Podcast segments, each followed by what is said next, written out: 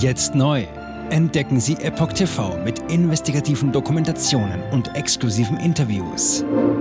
EpochTV.de Willkommen beim Epoch Times Podcast mit dem Thema Bayern vor der Landtagswahl.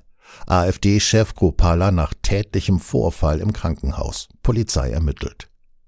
Ein Artikel von Steffen Munter vom 4. Oktober 2023.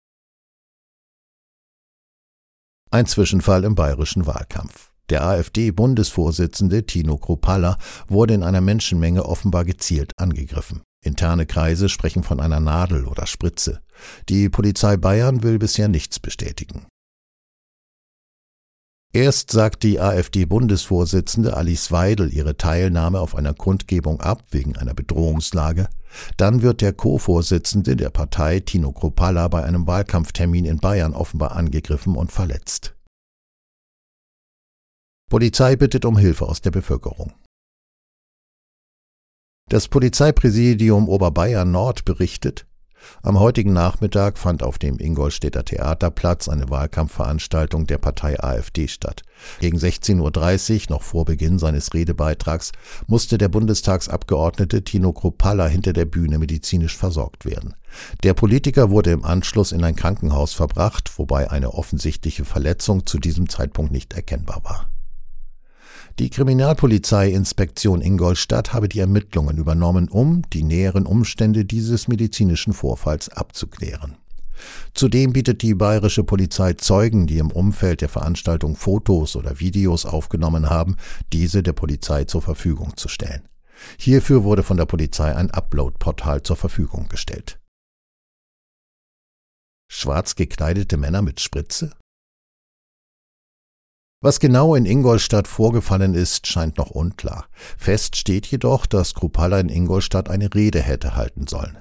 Kurz vorher kam es jedoch zu einem Vorfall in der Menschenmenge, der für eine abrupte Planänderung sorgte.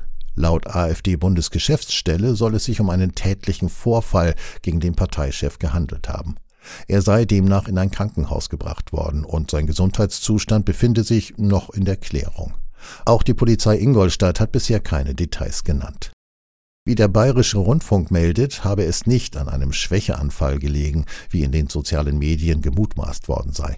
Angaben des Donaukuriers zufolge sei Kropalla geschützt zu einem Polizeiauto gebracht und anschließend in ein Krankenhaus transportiert worden. Wie der öffentlich-rechtliche Sender schreibt, heißt es aus dem Berliner Umfeld von Kropalla, dass dieser mit einer Nadel gestochen worden sein soll. Er bleibe daher zur Beobachtung im Krankenhaus. Wie die junge Freiheit berichtet, habe die AfD-Spitzenkandidatin für den Bayernlandtag, Katrin Ebner-Steiner, gesagt, dass angeblich eine Spritze gefunden worden sei. Die Zeitung veröffentlichte zudem ein Foto von zwei tatverdächtigen jungen Männern in schwarzer Kleidung.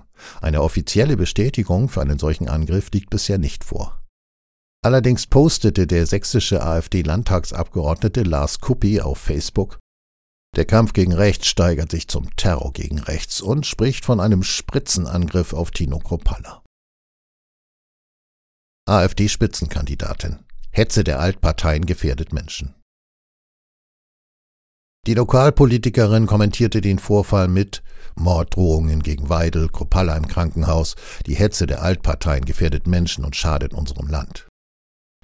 Laut dem Posting von Ebner Steiner habe für Alice Weidel die Gefahr eines Terroranschlags bestanden. Ein geplanter Auftritt bei einer AfD-Feier zur deutschen Einheit wurde daraufhin abgesagt. Und nun musste Tino Kropalla ins Krankenhaus gebracht werden. Möglicherweise wurde auf ihn ein Anschlag verübt. Die AfD-Landtagskandidatin forderte Sicherheit von der Bundes- und Staatsregierung. Schluss mit den Hetztiraden gegen die AfD. Sie gefährden Menschenleben. Ihrem Bundesvorsitzenden Tino Kropalla wünschte sie per Facebook gute Besserung. Umfrageergebnisse. AfD bei 14 Prozent in Bayern. Am Sonntag, 8. Oktober, soll der neue Bayerische Landtag gewählt werden. Dieser wiederum ernennt danach den Landtagspräsidenten und das Präsidium, gefolgt von der Wahl des Ministerpräsidenten und der Bestätigung der Regierungsmitglieder. Der Landtag soll auch den Staatshaushalt und die Gesetze für Bayern beschließen sowie Regierung und Verwaltung kontrollieren. Kurzum, es geht um die Macht im Freistaat Bayern. Laut Umfrageergebnissen liegt die AfD in Bayern mit 14 Prozent nur knapp hinter den Grünen 15 Prozent und den Freien Wählern 15 Prozent. Traditionsgemäß führt die CSU mit 36 Prozent der Umfragestimmen. Weidel hatte am Dienstag, dem Tag der deutschen Einheit, auf einen geplanten öffentlichen Auftritt im bayerisch-thüringischen Grenzort Mödlareuth verzichtet. Wie ein Sprecher äußerte, habe es am vorletzten Wochenende einen sicherheitsrelevanten Vorfall gegeben. Frau Weidel und ihre Familie wurden von Sicherheitsbehörden aus ihrer privaten Wohnung an einen sicheren Ort gebracht, da sich Hinweise verdichtet hatten, die auf einen Anschlag auf ihre Familie hindeuten, antwortete er auf Anfrage. Jetzt neu auf Epoch TV. Impfgeschichten, die Ihnen nie erzählt wurden. Eine eindringliche und aufschlussreiche Dokumentation, deren Trailer YouTube nach drei Minuten entfernt hat. Schauen Sie für nur kurze Zeit die gesamte Doku kostenfrei. Jetzt auf epochtv.de. Ich war geimpft worden. Ich begann unkontrolliert zu zittern. Er verstarb 33 Tage später. Ich kann meinen Kopf nicht aufrecht halten. Dann brach ich zusammen, ganz plötzlich. Vom Start weg haben wir nicht die Bedingungen erreicht, die normalerweise erreicht werden müssen.